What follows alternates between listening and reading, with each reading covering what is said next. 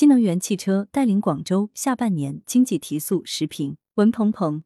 据羊城晚报报道，八月二十七日，广州统计局发布数据显示，一至七月，广州的生产、需求等主要经济指标增速多数出现改善，全市经济运行保持稳定恢复态势。受到疫情影响，广州上半年经济数据虽并不亮丽，但进入下半年后，广州经济提速明显。一一是制造业给力，七月规上工业增速提升七点三个百分点，汽车制造业起到了稳住基础盘的作用。毕竟，汽车制造是广州第一大产业，甚至可以说汽车好，广州好。只要汽车产业能够稳定增长，广州的 GDP 和财政收入就有保障。另外，战略性新兴产业为广州制造业展现了令人憧憬的前景。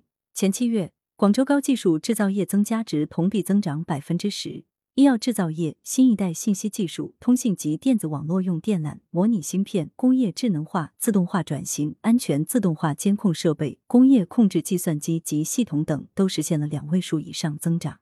诚然，这些产业规模还比不上汽车，但是却为广州培育新兴支柱产业提示了方向，更让广州有信心不要过于依赖汽车产业的发展。二是高端服务业出现恢复势头，全市规模以上服务业。六月当月同比增长百分之五点四，增速扭负为正，比五月提高五点七个百分点。全市实现社会消费品零售总额近六千亿元，其中七月当月实现社会消费品零售总额同比增长百分之六。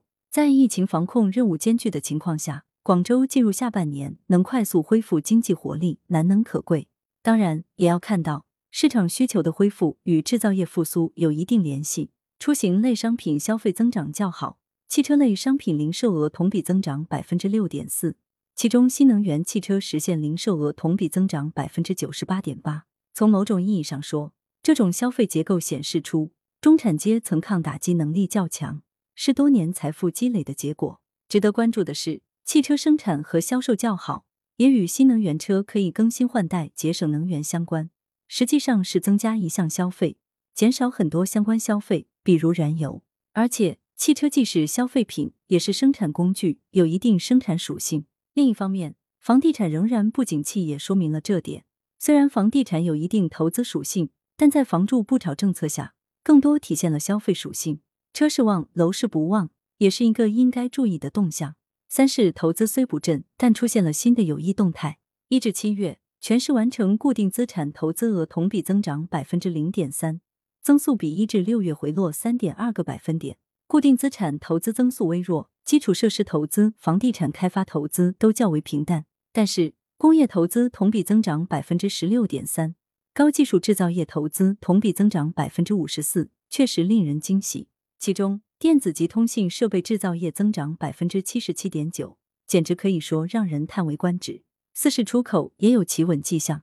一至七月，广州外贸进出口总值五千八百五十八点八亿元。同比下降百分之六点九，进口比出口略好一些，但是客货运量均有所回暖，港口集装箱吞吐量由负转正，给外贸人以新的信心。